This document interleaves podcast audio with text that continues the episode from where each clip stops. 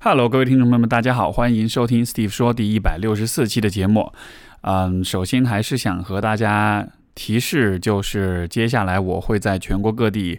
做的嗯《人生十二法则》这本书的签售活动。然后呢，十二月十五呃十二月十四号是在上海啊，不过这场活动已经报名已经满了。十二月十八号在深圳，一月八号在北京，然后一月十一到十二号在成都和重庆。啊，具体的报名信息啊现在还没有出来，但是想先提示大家这几个日期，如果你感兴趣的话，可以把啊相应的时间保留出来，然后我会在招募的啊就招募的信息、报名的信息，我会发布在微博上面，所以到时候欢迎大家去关注。如果你想通过这个机会跟我见面、跟我交流，包括去和我聊《人生十二法则》这本书的话，都是一个非常棒的机会。啊，在这个签售的过程中，其实主要不是签售了，更多的是我去跟大家去聊天。那么我会，我的打算呢是，我会带着大家去，嗯，一起去读这本书当中的某一个章节，然后呢，把其中的一些核心的观点给啊做一些探讨，做一些解释，同时也和大家有一些讨论跟互动。啊，我发自内心的想法其实是，主要的话，这本书的宣传当然是很重要，但另一方面。我觉得也是借助这样一个机会，和朋友们能够有一些啊比较深刻，或者说比较有针对性的一些比较严肃的思考跟对话吧。因为这本书的话题本身都是一些啊可能和我们平时日常生活不会，就是我们生活中不会聊到的话题，但是一定是对我们非常有帮助、非常有用啊。有关善恶、有关意义、有关混乱和秩序等等这样一些东西，就听上去非常形而上，但是其实。如果你能来签售，你能够听我去聊，你就会意识到，其实这样一些主题是分布，应该是遍布在我们人生的每一个角落的。所以呢，对，这是关于签售的活动，期待呃在在这些城市见到各位。其他的城市呢，现在暂时还没有安排签售活动，所以就非常不好意思了。虽然这个节目的评论中有朋友们来自各地的朋友们给我留言说，你为什么不去哪里哪里这样的啊？就希望我们以后能有机会见面吧。然后十二月十呃十二月二十九号，我会在广州做 Steve 说听友节的第一站，也也也就是广州站。如上期节目所说，这是一个我在明年啊有打算广泛展开的一个活动，会把这个听友节，就是听众朋友们的节日，带到尽可能多的地方和大家见面。嗯，其实最近的一段时间，因为刚好在微博上做一个有奖转发，然后也看到了非常多朋友们的留言。其实我只是说你评留就是留言转发我的帖子，然后留言告诉我你对我的看法就好了。但是我发现大家对我的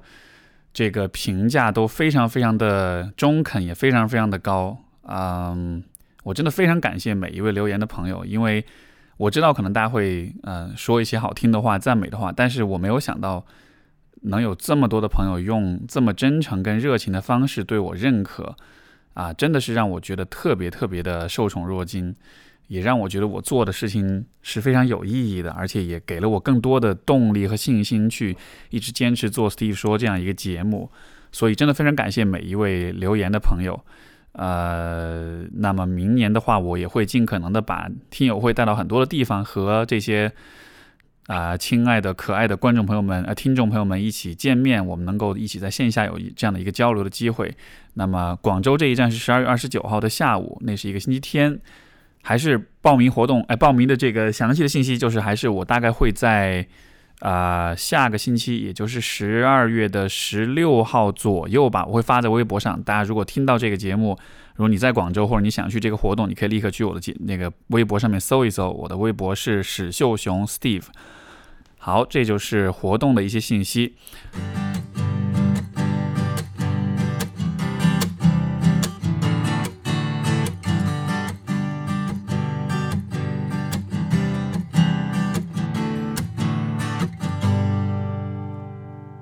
然后我们今天的节目是听众来信的问答啊，我也发现很多朋友都很喜欢这种形式哈，所以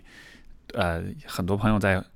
呼吁说以后嘉宾的这个访谈不要太多，要多一些听众问答，然后也慢慢理解大家为什么会喜欢这样的形式，因为我最近也有跟一些朋友在交流，然后明白说，一方面可能是听到很多故事当中的别人的故事。啊，有感到共鸣。另一方面，也是我所回应的角度是让他们觉得是一种被看见、被理解这样子的。呃，这确实是一个我自己没有感觉到的事情，因为就是从我的角度，我其实就很习惯了用一种比较啊温和也好，比较理性也好，比较人文关怀的角度去看很多问题。所以当我在回应的时候，我真的主观上我只是觉得我在回应而已。但是啊，我最近听到一些朋友们给我的反馈，就会觉得说，好像我能够看到一些他们渴望就是被看见的那样一种角度。那这是一个蛮重要的反馈跟提示。然后。我也会更多的在节目当中继续这样做下去，或者说就做我自己而已，对吧？啊，不过就今天我们的听众来信的这个问答之前，我想先啊跟大家探讨一些问题，因为其实这两天可能估计很多朋友们也看到了，不管是在微博还是在微信朋友圈，都有很多人在转发有一个关于一个北大女生女女女孩儿，不抱歉，一个北大女孩因为这个呃她的男朋友的这种折磨，最后不堪。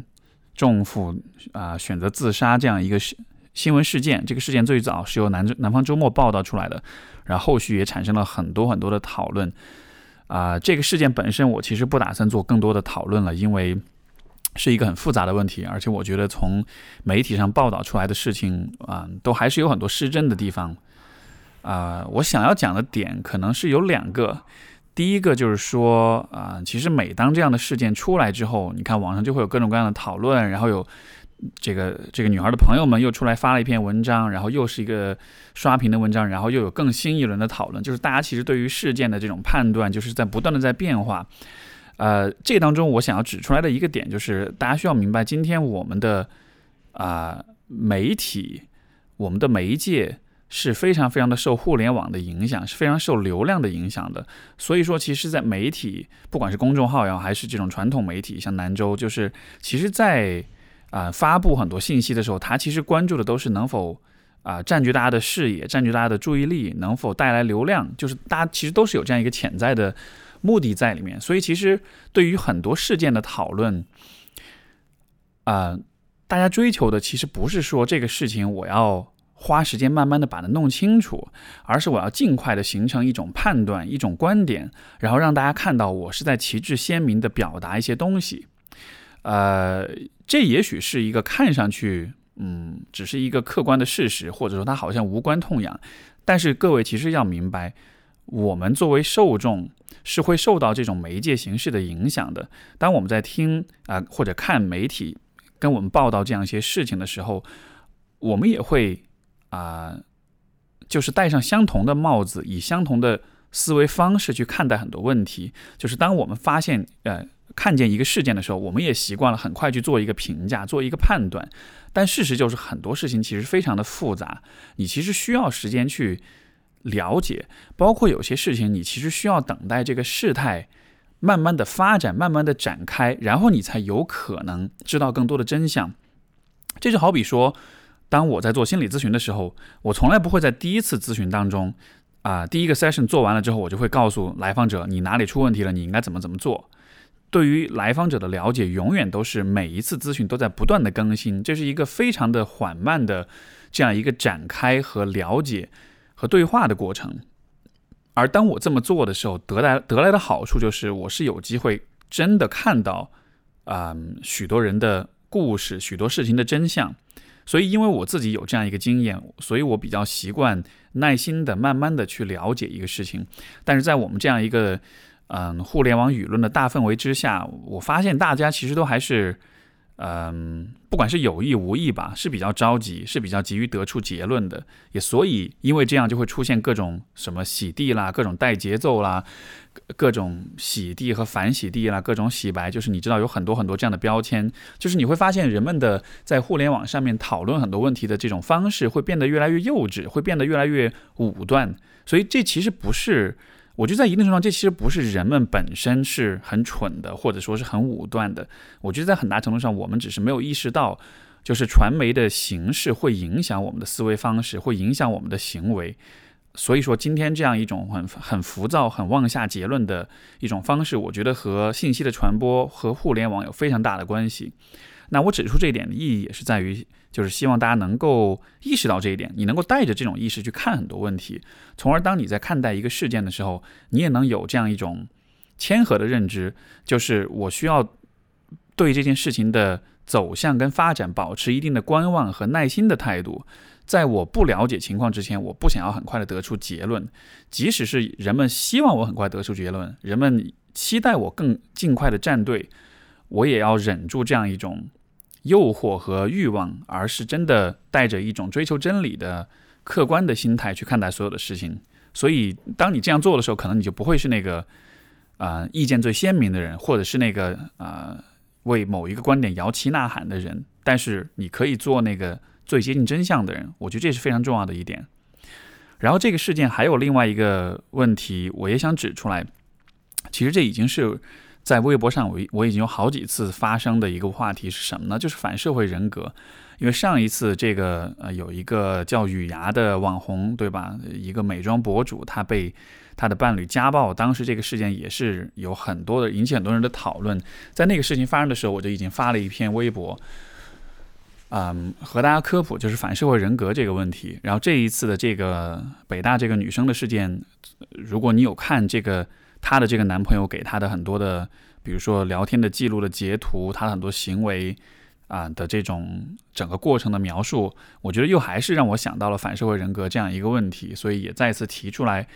想和大家科普这个问题。嗯，因为我在微博上也发了一个贴，我上来第一句话就是说。我说，请大家永远记住，就是不要默认每个人的，不要默认，不要默认每个人都是心智健全的。就这句话非常的重要，因为国人对于心理学、对于心理健康，其实确实了解的不多。现在大家可能了解抑郁症、了解焦虑症这样子，也许会多一些了。但是对于人的心理的复杂性，其实并没有特别完整的了解。那反反社会人格障碍。啊，这其实就是在我们的心理学研究当中一个已经存在很长时间的一个概念，而且根据嗯研究的数据来看，大约是一百个人当中有一个人是有反社会人格的，就是他是符可以符合诊断的。这其实是非常非常高的比例，百分之一的话，你想看中国有这么多人，对吧？十五亿人口啊，算下来。是不是很可怕？那么什么是反社会人格呢？啊，在我的这个帖子里面，其实罗列出了结合到两个不同的权威诊断标准啊，我罗列出了十二个诊断标准。这个地方可以跟大家简单的说一说。第一就是对他人感受毫不在乎；第二是习惯性的不负责任和不尊重社会规范和规则；第三是能够建立关系，但是无法维持关系。第四是无法忍受挫败感，并且极容易表现出攻击性和暴力性。第五是无法体验愧疚感，或者从惩罚性的经验中当中吸取教训。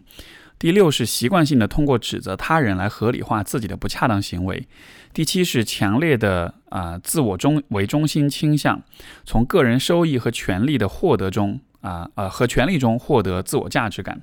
第八是将个人目标的满足作为唯一的行事标准，忽略社会规范。第九是习惯性的情感操纵，包括欺骗、控制、引诱、取悦、花言巧语等等。第十是习惯性的不坦诚，粉饰个人形象，编造谎言。第十一是持续性的愤怒情绪，容易因为小事而愤怒，啊，刻薄和报复性的行为。第十二是进行不顾后果的危险行为。说不定我在听，呃，就在说这十二个。诊断方式的时候，你也许你已经开始对号入座了。有可能你会想到你生活中的某些人，有可能是你的伴侣，有可能是你的父母，甚至有可能是你自己。如果你发现你在这十二个诊断标准当中有有那么几个你好像是符合的，啊，你可以不用太着急，就是对号入座啊。但是我确实需要把就是反社会人格这一件事情和大家讲，因为我们确实意识不到，不是每一个人的。啊，心智都是健全的，在人群当中的确存在有一部分人，他们是有反社会人格障碍。如果你把这十二条就是诊断标准套用到北大的这个女生她的男朋友身上的话，我我的判断是基本上都是符合，都是有出现的，对吧？反社会人格障碍的话，它是一种嗯，其实蛮难治疗的一种人格障碍。所有的人格障碍其实都很难治疗，然后反社会人格障碍它的难点。在于说，因为有这样一个问题的人，他是非常非常的缺乏同理心和悔恨之心的。就是说，每一个人其实，如果你做了伤害别人的事情，你会感到愧疚，你会感到啊后悔。当你看到别人的痛苦的时候啊，你会觉得非常的自责。但是对于反社会人格障碍的人来说，他们不会有这样的感受，他们不会觉得后悔，他们不会觉得自己做的是错的。所以说，这样的疾病就是治疗起来其实很难，因为当事人本自己不认为，很容易就是不认为自己有任何的问题。而且除此之外，嗯，反社会人格障碍的人他会非常的以自我的目标和利益为中心。而且是不择手段的去啊满足自己，这个不择手段就包括了你看这里所讲到的欺骗、控制、引诱、花言巧语、取悦等等，就是他们是非常的善善于在情感上去操纵对方。情感的操纵很多时候包括利用愧疚感。我们以前讲过，以前的节我以前的专栏文章有写过，就是这个所谓的 guilt tripping。嗯，这个中文的话我不太确定这个这个术语应该怎么翻译，但是大概意思就是说通过制造负罪感。啊，制造愧疚感来让你服从。还有一种很常见的方式就是 gaslighting 这个词的英文、中文的意思是煤气灯，这个 gaslight。但是 gaslighting 的意思其实就是说，当他做错一件事情的时候，他会通过指责你来合理化他的错误的行为。啊，这个当中也包括大量的这种啊，你看像这一次这个事件当中，这个男生他的这种大量的贬低、跟攻击、跟辱骂。嗯，而且前后的这种反复，就是一一会儿伤害你，一会儿又诚恳的道歉，一会儿说你去死吧，一会儿又啊哭着给你下跪，求你不要离开他，就是会有很多这样的反复。呃，而当所有这一切事情发生的过程中，嗯，他对于自己的行为，对于对对方带来的伤害是没有反思的，是没有悔过之心的，而且在行为上会很非常的冲动和极端，啊，包括会呃。像上一次雨牙的那个事件，他的伴侣在我看来，你看有非常严重的家暴行为，而且是不止对他一个，是对多位女性都都是这样的。所以就是这样的一些案例反复的出现，就会让我觉得人们太需要了解反社会人格这样一个问题了。因为很多时候我们在有可能你遇到了一个人，他就是反社会人格障碍，但是你不了解这个问题，所以你只是觉得他脾气不好，你就只是觉得他好像是比较冲动，或者是。啊，情绪比较起伏，但是你没有想到，就是他的这种状态，这可能不是一个一时冲动的问题，而是说这是他的一种人格障碍，这是他人格当中会长期存存在的啊一种倾向，而这个也可能不是由你的讲道理、你的疏导、你的陪伴、你的这种嗯帮助他去调整能够改变的。因为有的时候我们遇到这样的人的时候，其实不是所有，呃，不是所有人都是说我低自尊，我比较容易被控制，然后我成为是这样的受害者，对吧？有的时候其实，呃，这样事件的受害者，你看像这次北大这个女生，就是她反而是一个挺明事理，她挺，呃，挺有头脑的一个人，就是。他会去和这个人讲道理，他会去，但是恰恰是因为你想要讲道理，你想要改变他，所以你反而就陷进去了。因为对方他会用各种各样诡异的逻辑把你带到他的那个思维里面去，最后让你觉得啊，就是他都是对的，你都是错的。所以你看这个事件当中，这个女生其实到最后，她就觉得自己什么都是错的，然后甚至会把自己就就觉得自己像是一条狗一样，就没有尊严这样的。这种，而且他知道自己被洗脑，但是无法从这个当中走出来，所以就是啊，关于这个的讨论，如果大家有更多的兴趣了解，也可以去到我的微博上面去看一看啊这篇帖子。然后在这里就还是想让大家明白说，这个世界上有一些人他是这个样子的，所以说当你在和任何人交往的时候。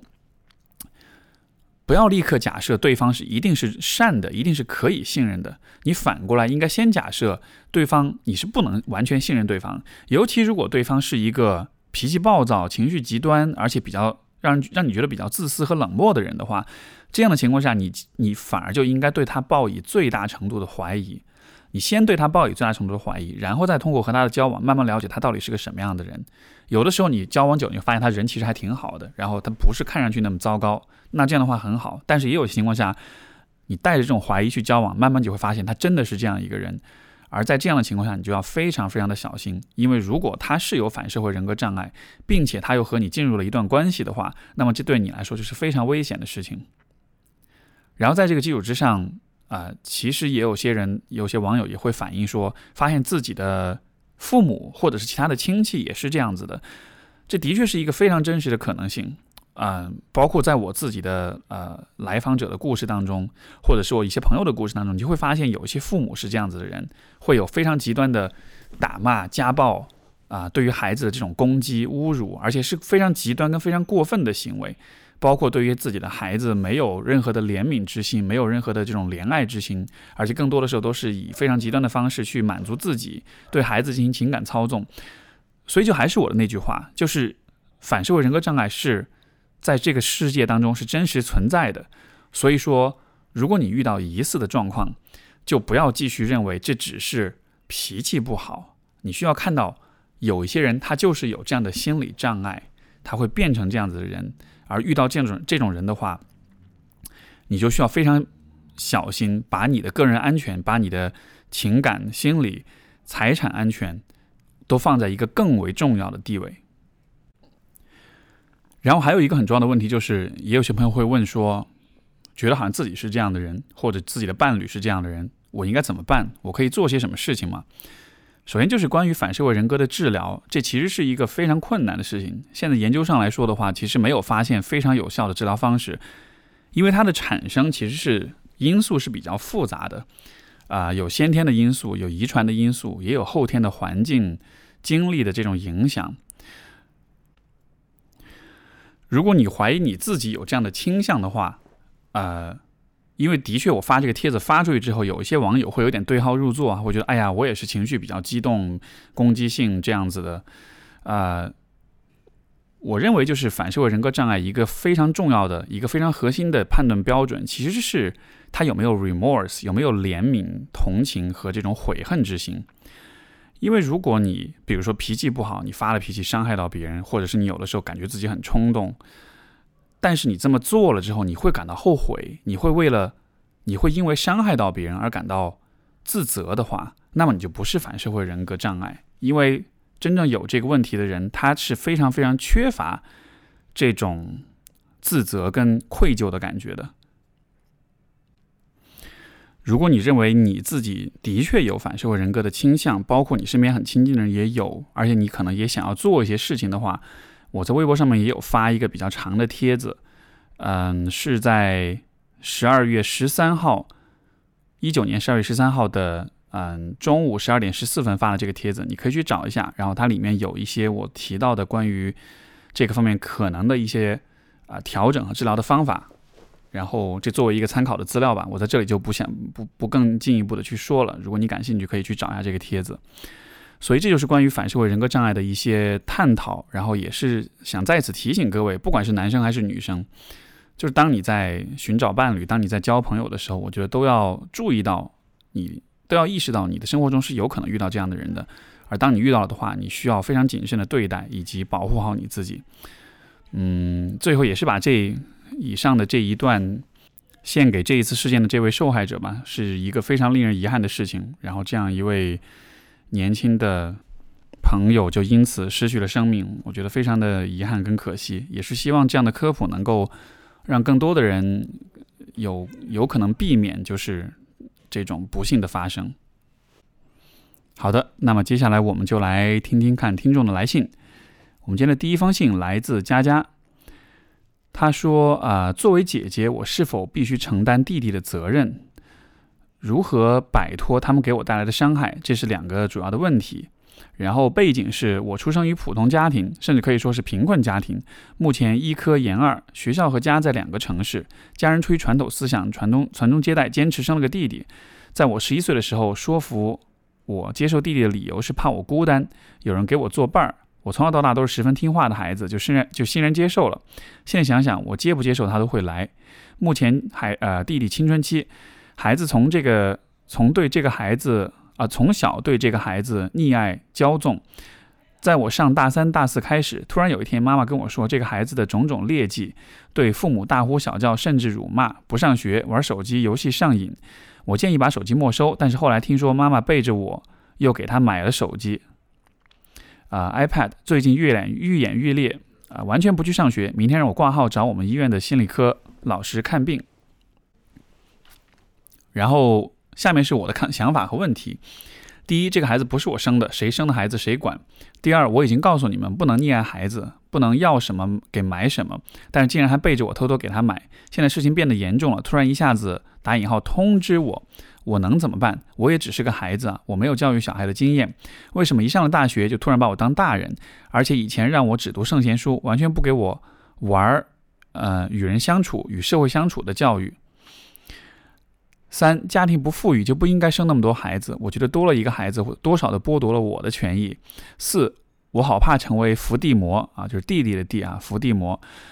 我本身从小就听话，为了成为懂事的孩子，一直压抑着自己的欲望，贵的东西从来不要。但我发现我省下的钱都被我弟弟挥霍了，我真的好委屈啊！还有一年我就毕业了。我想离家远远的，我家是东北的，我想去最最最南方，但是又怕被说不孝顺，不管弟弟，狠心冷血。可是我就是不想管啊，我这个想法是不是没错？五，我接受到父母的家庭教育是十分失败的，虽然我成绩还不错啊，考取了考上了比较不错的大学，周围人口中别人家的孩子，但是我这几年反思我过去的生活，发现真的缺失太多了。妈妈控制欲十分强，是个十分。打引号努力的家长，而爸爸什么都不管，出了问题只会逃避。我不怪他们，呃，因为每个人都认知有限，但是我因此出现出现许多心理问题，啊，加重自卑，羞于向别人暴露我的家庭，不敢走入亲密关系，觉得不配得到爱，谁会喜欢这样的家庭氛围？一堆麻烦的家庭，谁敢靠近我？不想生孩子结婚，怕万一有一个弟弟那样的孩子怎么办？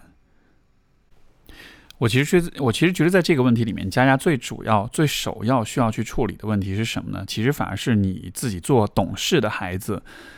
这样的一个习惯。我理解，这其实是一个很多人都会有共鸣的，包括我自己都会有共鸣的一个事儿。虽然我自己没有涉及到说有一个更小的孩子哈，但是许多人在小时候和父母相处的时候，其实都会力图做一个懂事的孩子，因为。孩子在这个方面还是很单纯和善良的。我们是希望对这个家庭有价值，我们是希望自己做的事情被父母认可和接纳。而作为孩子，其实你能做的不多，你能做的就是做懂事的孩子，去压抑自己的欲望，去牺牲自己，这样子减少给父母带来的麻烦。包括在家的这个家庭里面，也是能够给弟弟呃让出更多的资源、更多的空间。但是，就如你说，你也意识到了你自己其实有很多的委屈，你很抗拒整个这个家庭。而当你在抗拒你的家庭的时候，其实你对于你自己也是不认可的，对于你自己的身份、你的过去的经历也是这样子的。所以我的理解是，你可能应该先看到你自己就是懂事的这个部分，然后在这个过程中，你一定是有很多的压抑的情感，有很多的没有表达出来的委屈、跟愤怒、跟不满、跟难过、跟悲伤。如果可能的话，还是当然是能够进行心理咨询，在这个过程中把这些事情梳理清楚，或者说你能够以自己的和自己对话的方式，以日记的方式，或者是其他怎么样的方式，把这个部分充分的展现跟表达出来。因为如果你不处理这个部分的话，你内心的某一个部分就会永远的恨你的家庭，而当你在恨这个家庭的时候，你就永远没有办法做你自己。就是当我们很多时候去处理对于家庭、对于父母的这种仇恨和这种怨恨的时候，其实最终的目标不是为了要原谅你的父母。我从来都不认为原谅父母是一个我们必须做到的事情，因为不是每一个家庭发生的事情都是可以被原谅的，对吧？但是我觉得所有这一切梳理的意义是在于，你梳理它，你让它对你的影响、情感上的那种伤痛感减少了之后。你才能放下这一块东西，你才能不再让它成为就是定义你的人格和你的人生的一个非常重要的部分。因为其实如果没有这一部分的经历的话，你本来是可以成为你自己，就是每一个人都有他自己本来可以实现的一种方向或者是一种天命，对吧？如果你一直背负这个部分的话，你就没法走那个你本来会走的方向，从而也没法得到真正意义上的这种自由。所以我觉得你首要应该做的事情是处理这一个部分。嗯，当这个部分能够它带来的痛苦、带来的委屈、嗯愤怒能够相对减少一些之后，你才能相对客观的和平和的从你自己发自内心的角度去看待所有这一切。然后在那个时候，你才可以去看到说你到底要不要帮你弟弟，你到底要为你的家庭做些什么。因为当你这些情绪、这些怨恨相对来说，嗯。有所化解或者有所缓和了之后，可能你才能感觉得出来，你到底对于这一家人有多在乎。因为现在你的状态可能是就是非常的抗拒，就是非常的想要远离，对吧？那我理我理解你在这种状态之下，肯定是会想要远离的。但是就是说，你其实心里又有另外一个对这个家庭的一种牵挂的部分。我我也非常理解，因为其实每一个人对自己的家庭、对自己的父母，不管他们做过什么事情。你心中有一部分始终还是牵会牵挂他们的，所以我觉得先处理好自己这个部分，再去做后面的决定。第二个角度就是说，关于弟弟的这个部分，这其实非常复杂，因为当我们看到，比如说一个青少年他的行为问题的时候，我们会假设这就是跟他自己的自控力有关系，但是实际上在家庭当中，如果我们从家庭治疗的角度来说，一个孩子的行为问题很有可能是家庭关系的一种结果。啊，家庭关系互动的一种结果。呃，你在这里没有太多讲你父母的这个关系，但是你提到一个细节，你说母亲控制欲十分强，也是一个十分努力的家长，然后爸爸则什么都不管，出了问题只会逃避。如果他们是以这样的方式来面对家庭，那我好奇他们是以什么样的方式面对彼此的和彼此的这个关系。那么在这样的情况下。比如说，我提出一种可能性，就是你弟弟的这个问题为什么是这样的？为什么你妈妈要去溺爱你的弟弟？这有没有可能是你妈妈也许在有意无意当中，她其实是在通过你弟弟的问题去获得你爸爸的回应、跟重视、跟支持？就是如果弟弟一切良好，那么爸爸压根就不会管妈妈；但是如果弟弟出了问题，而且是很严重的问题，那么妈妈就会不。非常强烈的向爸爸抗议，而爸爸也会不得不去关注，因为毕竟对于爸爸妈妈来说，这个弟弟、这个儿子，对吧？可能他是很重要的。所以在这样的情况之下，这个弟弟就成了妈妈获得爸爸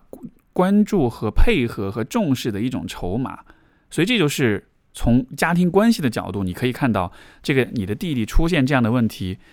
也许这个，也许他的行为问题是。是有一些隐含的意义或者功能在里面的，它不完全是一个言语管教的问题，所以就是说这其实很复杂。而你要，如果你要决定去插手这件事情的话，那么你所插手的就不光只是这个孩子的教育问题了，而是他背后折射出来的父母之间的关系问题。所以说，我不确定你是否准备好去做这样一件事情，我也不确定你是否有足够的。知识跟能力跟勇气去面对这一切，所以我只是想把这个角度指出来，让你明白这个问题的复杂性。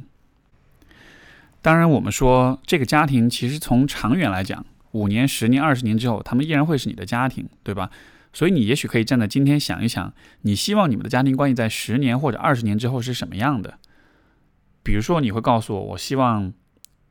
二十年之后，我们的关系是是比较平淡的，不会特别亲近。但是呢，我也会还是给他们一些照顾跟支持。假设这是你的目标的话，那么你也可以想想看，在当下的你可能需要做的事情是什么，你的路径是怎么样才能达到你设定的二十年之后那个目标。也许你会发现，当下我要做的可能是先照顾好我自己，先让我自己有足够的有好的工作，有足够的收入，自己有一个好的生活，包括也解决好自己的心理问题。然后至于他们的话，他们有些事情是会自然而然的发生跟啊延续。然后呢，我可以给一些支持，但是我没有办法去帮他们处理所有的问题，对吧？就这是一种假设的可能性，我觉得可以在心里面去做这样一种想象跟模拟。总之就是现在感觉就好像是你要不得不做这个家里的爸爸这个角色。好像妈妈这边的施压，让你觉得你必须得做点什么，你必须得承担起像是爸爸的这个角色的样子。但是我想表达的意思就是，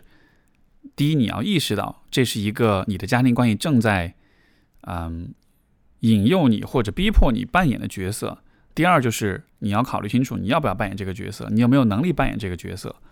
然后，当你这样去想的时候，也许这个决定就会相对来说清晰一些吧。它不会更容易，但至少它能更清晰一些。所以这是佳佳的来信。我们的第二封信来自犹豫着急的迷茫少女。她说：“你好，Steve，我是一名大二的学生，今年二十岁啊，没有特别的兴趣爱好。由于一次考试引发焦虑，说起来也是比较搞笑和让人不解的一件事。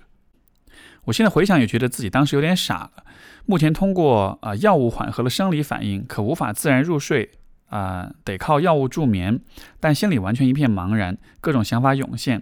但我后来也慢慢意识到，很多想法都是没用的。刚好我父母在这期间离婚了，虽然我年龄达达到了成年，可我觉得自己的思想作为还都不是一个成年人做的。做一件事情往往要犹豫很久再开始，到底要不要做这件事情，哪件事先开始？特别是这个阶段犹豫的更多，我到底喜不喜欢？时间都花在犹豫上。啊，明明有很多东西要做。到最后好像啊，到到最后好像到期限了，又开始啊着急，反而更加静不下心，还不断埋怨自己的效率。我想改变，可是好无从下手。另一种情况就是等到很久终于开始了，又会很着急想要完成。可可能是也可能也是本身性格的原因。平时别人说我走路快，刷牙也快，好像做什么事情都急匆匆的，但急匆匆总想做，却不知道要做什么。就是相当迷茫，我知道自己各方面能力不足，想要提高，但是，呃，犹豫还有急躁，同时让我做不成的样子。这个阶段每天回想起自己一天到底做了什么，好像得到的都是不停的恶性循环。除了正常吃饭、睡觉、上课，其他时间都是在迷糊中思考度过。事情效率极，做事情效率极低，且没有真正吸收的感觉。虽然说大三才担心就业的事，可是我这样下去，感觉真的啊，未来越来越。真的未来越来越遥远了，别人也有说我想的太多，做的太少。虽然我也没有真正设想过啊，或者知道自己要到底要做什么，可是基础还是要有的吧。可是随着我和别人倾诉次数的增多，嘴上说的害怕、担心、害怕、担心的感觉还有还有，但是迷茫感觉越来越多。还有就是一个问题，明明知道倾诉了很很多给别人没有用，可还是忍不住想对朋友说自己的情况，这也占了时间。时间过得特别快，我真的觉得自己不能这样下去了。可是能怎么办呀？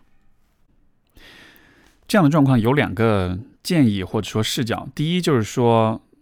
你看，其实在这位朋友写信的这种文笔的思路跟逻辑上也看得出来，有很多的但是，很多的可是，就好像能够通透过你的文字都能够感觉到，似乎始终是处在一个焦虑的状态里面的。所以我其实是会。推测，也许你会有焦虑障碍，但是这个不是一个，就这个最好是一个你自己亲自去医院进行诊断的一个问题，因为如果你确实是有焦虑障碍的话，那么这个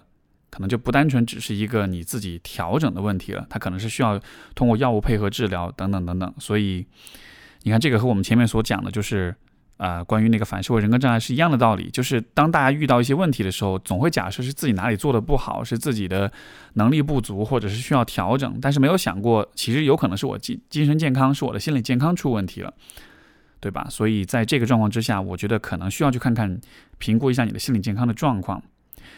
第二，其实，嗯，你说到刚好我的父母在这期间离婚了。啊，虽然我年龄达到成年，但是觉得自己思想还不是一个成年人。这是你唯一提到的，就是关于你自己的纠结的思维以外的一件事情。除此之外，其实全部都是在讲自己的纠结、自己的困惑这样的。但是我恰恰是觉得，也许这样一个细节才是问题的所在。我这里还是想沿用前面就是提到家庭治疗的那样一个视角，就是孩子的问题有的时候其实是家庭关系的互动的一种结果。所以，我们如果假设你长期以来都是有焦虑的，而你之前的一些事情之后引发焦虑，引发比如说惊恐发作或者是其他的一些状况，那么可能这个状况就不是只是当下存在，而是一直都存在的，对吧？父母离婚了，这说明父母以前的关系不好。那么你的焦虑的症状，你的纠结，在之前的家庭关系里，可能扮演了什么样的一个角色？比如说。很多事情你一直不知道怎么做，你一直很焦虑、很着急，是不是？其实当你是这样一个状态的时候，在父母眼中，你就是一个需要帮助、很着急、很迷茫的这样一个弱者的姿态。而是不是当你这样子的时候，也许就能够更多的获得来自父母的支持？也许当你这么做的时候，你就能缓和父母之间的矛盾跟冲突，或者说他们在闹矛盾的时候看到你出问题了、不好了，这个时候他们就可以暂时放下手头的那个。争吵的那个工作，然后过来对你进行一定程度的关注。或许说你自己一直都是没有啊长大成人，然后做很多事情静不下心来，啊似乎一直保持在这样一种就是迷迷糊的状态里面。我也会觉得这种迷糊的状态，我们是否也能放在家庭关系里去看？就是你的迷糊给你们的家庭关系带来了什么样的一些，也不能说好处，但就是带来了什么样的一些意义或者是价值吧。从这样一个角度，你有可能就会发现，当你迷糊的时候，啊，父母会对你的这种迷糊做出某些特定的反应，而也许他们的反应就进一步的强化了你的迷糊，或者说进一步的鼓励了你停留在这种迷糊当中。所以这是一个我觉得特别值得去反思的一个方面，因为我感觉你更多的都是在。问责你自己，但是显然你提到了父母离婚这件事情，我认为这件事情，它可能还是对你有相当大的影响的，甚至说这种影响可能大到你自己都没有注意到。嗯，作为一个认为自己还不是成年人的一个人来说的话，父母的离婚可能是毁灭性的打击，可能会让你失去很多的安全感，可能会让你带来很多的这种啊焦虑跟不安。那总之无论如何。我觉得从这样的角度去重新审视你跟父母的关系，也许你就会发现为什么你一直都没有真的成长，你一直都困在焦虑当中，也一直都迷迷糊糊。我们的下一封信来自小歪，他说：“啊，我是独生子女，父母教养方式比较强势，从小在父母争吵中活了下来。父亲酗酒家暴，母亲小时候常离家出走，不然就是被打进医院。”小时候会害怕报警，但无济于事，所以这么多年我一直处在一个紧张不安的状态。和别人交往时也是小心谨慎，很难受。现在父母年纪大了一些，不经常争吵，但是我仍心有余悸。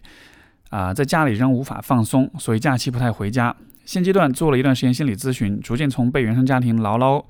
啊牢牢靠住的状态，到已经能够意识到。大家都是独立的个体，意识到父母与我都需要成长，所以不断去寻找自己，尽量不被父母的关系干扰。前一天，我母亲在一家三口的群里发了父亲与其他女人微信聊天的截图，除了暧昧聊天内容，还有微信红包的记录，声称我爸不要脸，在外面养人。我看到的时候有点懵，但是有一种吃瓜的心态，有点开心，还有点释然，心想如果早一点发现这件事情，我说不定能早点脱离苦海。但我知道我还是脱离不了。我母亲喜欢用我去修复关系，给自己找一个心安理得继续过下去的理由。以往我会从心理学角度看待这件事情，把这件事放在一个更大的系统中，从不同的角度思考这个问题。我会思考我父亲的原生家庭，看到强势父亲背后的不自信等，啊。做很多思考，我往往往往最终会找到一个合理的理由。可是这次我的思考常常中断，因为发生在自己家庭里，总觉得父母还啊面对父母还是会尴尬。放假就要回家了，不想装成个没事儿啊的人，但自己还没有完全想明白，担心一不小心又成了工具，被母亲的情绪困扰，没有了自己的主张，所以不知道如何看待这个问题。另外，Steve 老师，我很害怕谈恋爱，准确的说是害怕异性，害怕对方会伤害我。我意识到这点时，也用了一些方法帮助自己，比如做 CBT，比如做些行为实验，发现自己与异性交往还是处在一个紧张的状态，并没有好很多。很多时候还是无意识关闭了自己与异性交往的门，不给别人，也不给啊自己机会。这也是困扰了我很久的问题。期望老师能给出建议。哎，不知道是不是巧合哈，每一次。录这个听众来信的时候，其实连着几封信，可能都会有一种，我都会在这当中发现某些共通之处，或者是有一些规律在里面。你看，其实前两封信已经讲了家庭治疗的角度了，我觉得这个又是仍然是一个非常值得从家庭治疗的角度去理解的一个状况。就是当我们说到家庭关系的时候，我们看到的其实就是每一个人在家庭里扮演的角色，而像小歪，其实在这个家庭当中扮演的角色，可能就一直都是这样的一个啊。父母有冲突，有有矛盾，然后，但是你能做的事情可能就是一个修复关系的一个角色，因为家中有强烈的、激烈的冲突，所以你能够做的，从你的本能的反应肯定是想降低这种冲突的程度，所以可能你做的很多事情的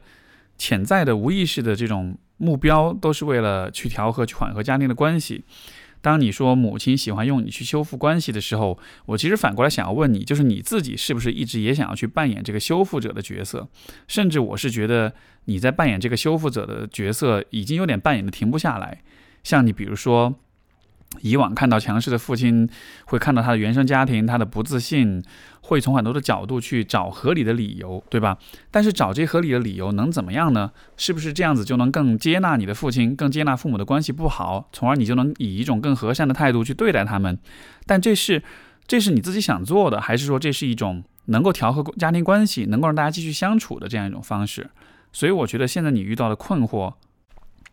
实际上就是你作为一个工具和你作为一个人之间的一种冲突。你已经开始意识到，你好像经常容易被当工具了，但是你可能没有注意到的是，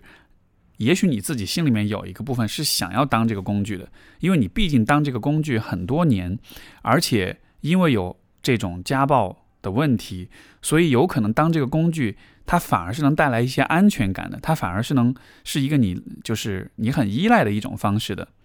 而。今天作为成年人的你的话，我觉得一个很残忍的现实就是，你需要让这个做工具的你这一个部分，你需要把它放下，甚至说你需要让这个部分死去，就当然是打引号的死去啊。你需要放弃这个部分，你需要让它成为历史，你需要让做工具这样一种有意识或者无意识的啊行为。从逐渐的从你的心里面去把它去除掉，这样子的话，你才能做你自己，你才能获得你自己作为一个人的一种真正独立的视角。因为如果你继续做工具的话，就像你说的，你害怕男性，你会害怕异性，你会没有办法去交往。因为当然如此啊，你是一个抵抗家暴和维护关系和平的工具的话，那么在你的眼中，家庭关系就永远是会有暴力，是会有伤害的。这样的情况之下，可能的确就会比较难，嗯，真正敞开自己的内心去接受一段亲密关系。所以我的我的理解就是，还是从这个工具的角度去想想看，做工具对于你的意义是什么，以及你可能需要和你身份当中的这一个部分做一个，也许会很痛苦，但是也需要你很坚决，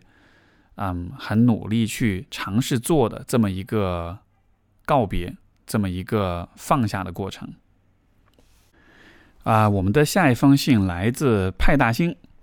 啊，他说：“我最近遇到一件事儿，特别想请教一下。我和先生结婚三年，感情一直非常好，是你描述的那种理想的亲密关系。有什么情绪，双方都很坦诚的表达，不敢说百分之百，但是百分之九十九的信任度肯定是有的。我们俩可以互相解锁对方的手机，随时看没问题，但一般都不看，因为确实没什么担忧和焦虑。”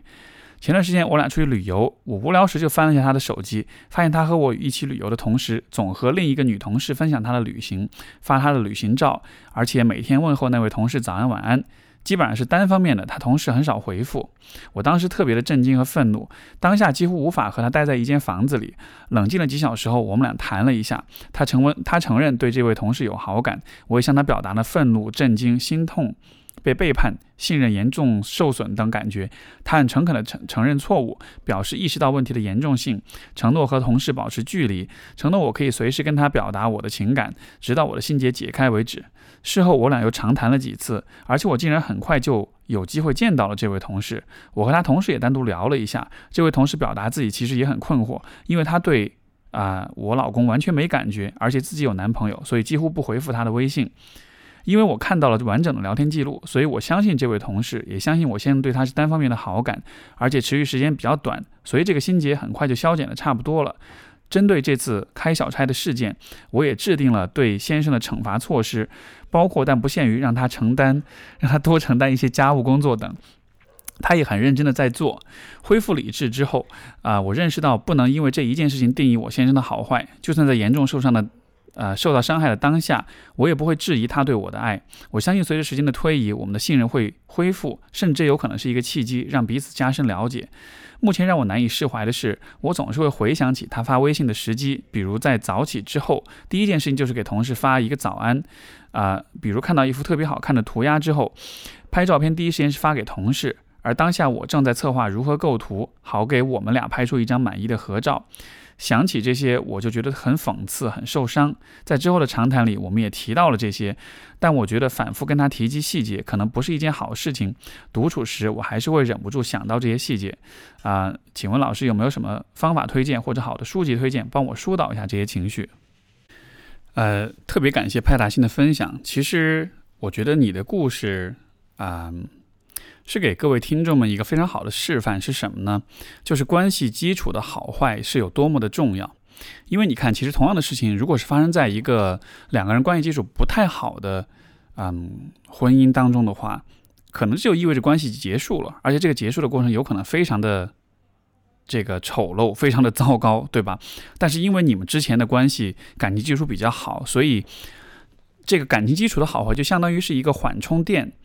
当你们重重的从高处坠落的时候，这个缓冲垫越厚，它就越能够接住你们，从而你们受的伤害就会越小。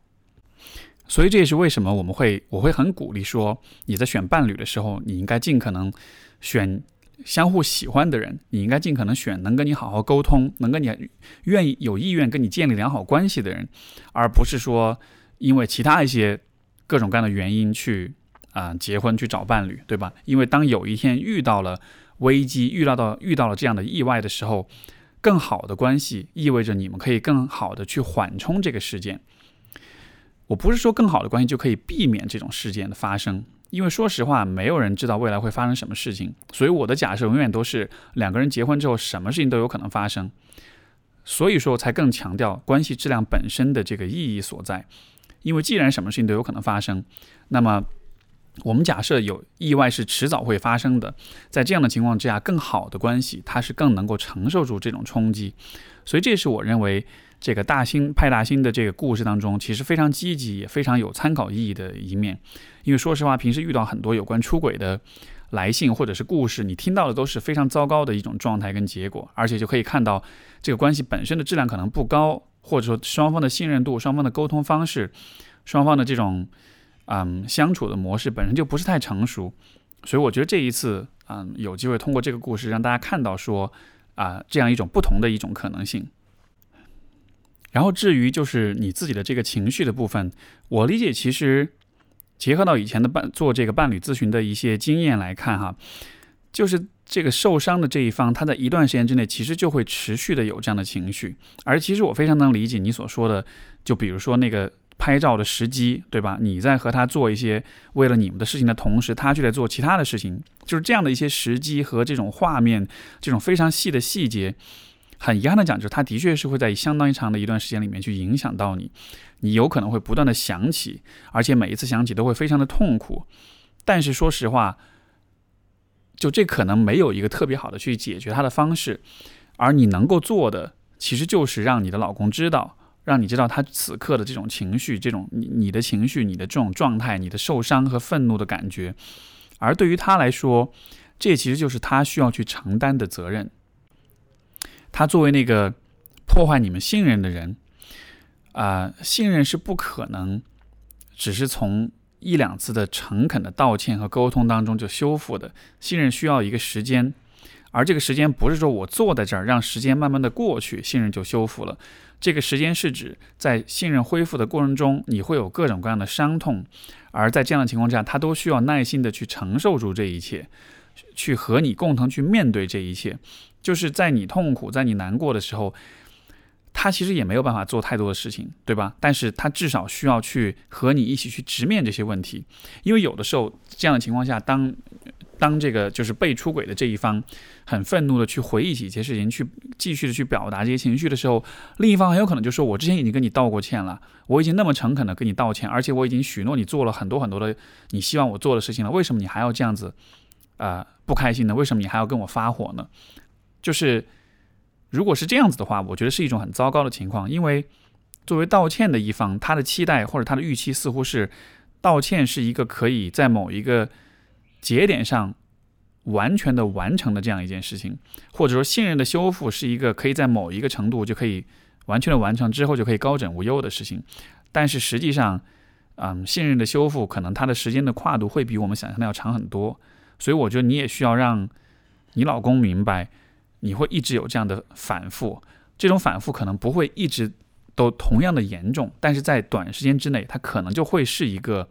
经常会反复的事情。而你老公需要做的就是去和你一起去直面这个部分，包括在你很痛苦的时候，给你提供支持，给你提供啊陪伴，提供聆听。因为比起就是不得不反复的想到这些事情的话，更糟糕的是。不得不反复想，而且是独自一个人想，孤立无援的去想，孤立无援的去面对这些事情。我觉得，如果你们俩能在这个问题上有这样的一个共识的话，那么你的这种不断的反复，它也许就是一件相对来说，嗯，相对更容易去面对的事情。然后在这个基础之上，可能你们需要的就还是时间，以及两个人对彼此的信任、对彼此的对关系的这种信念，以及不断的尝试、不断的努力跟沟通。这会是一个并不是那么容易的过程，会有很多的辛苦、很多的挣扎、纠结等等等等。但我觉得非常积极的一点是，你们的关系本身的啊基础是很是很好的。在这样的情况之下，你们的这个关系的复原的过程。相对会顺利一些，然后也许相需所需要的时间也会少一些，所以希望这能给你们一些启发吧。好的，这就是我们今天的节目，非常感谢各位的收听，也感谢这几位听众朋友们的来信。那么我们就下期节目再见了，拜拜。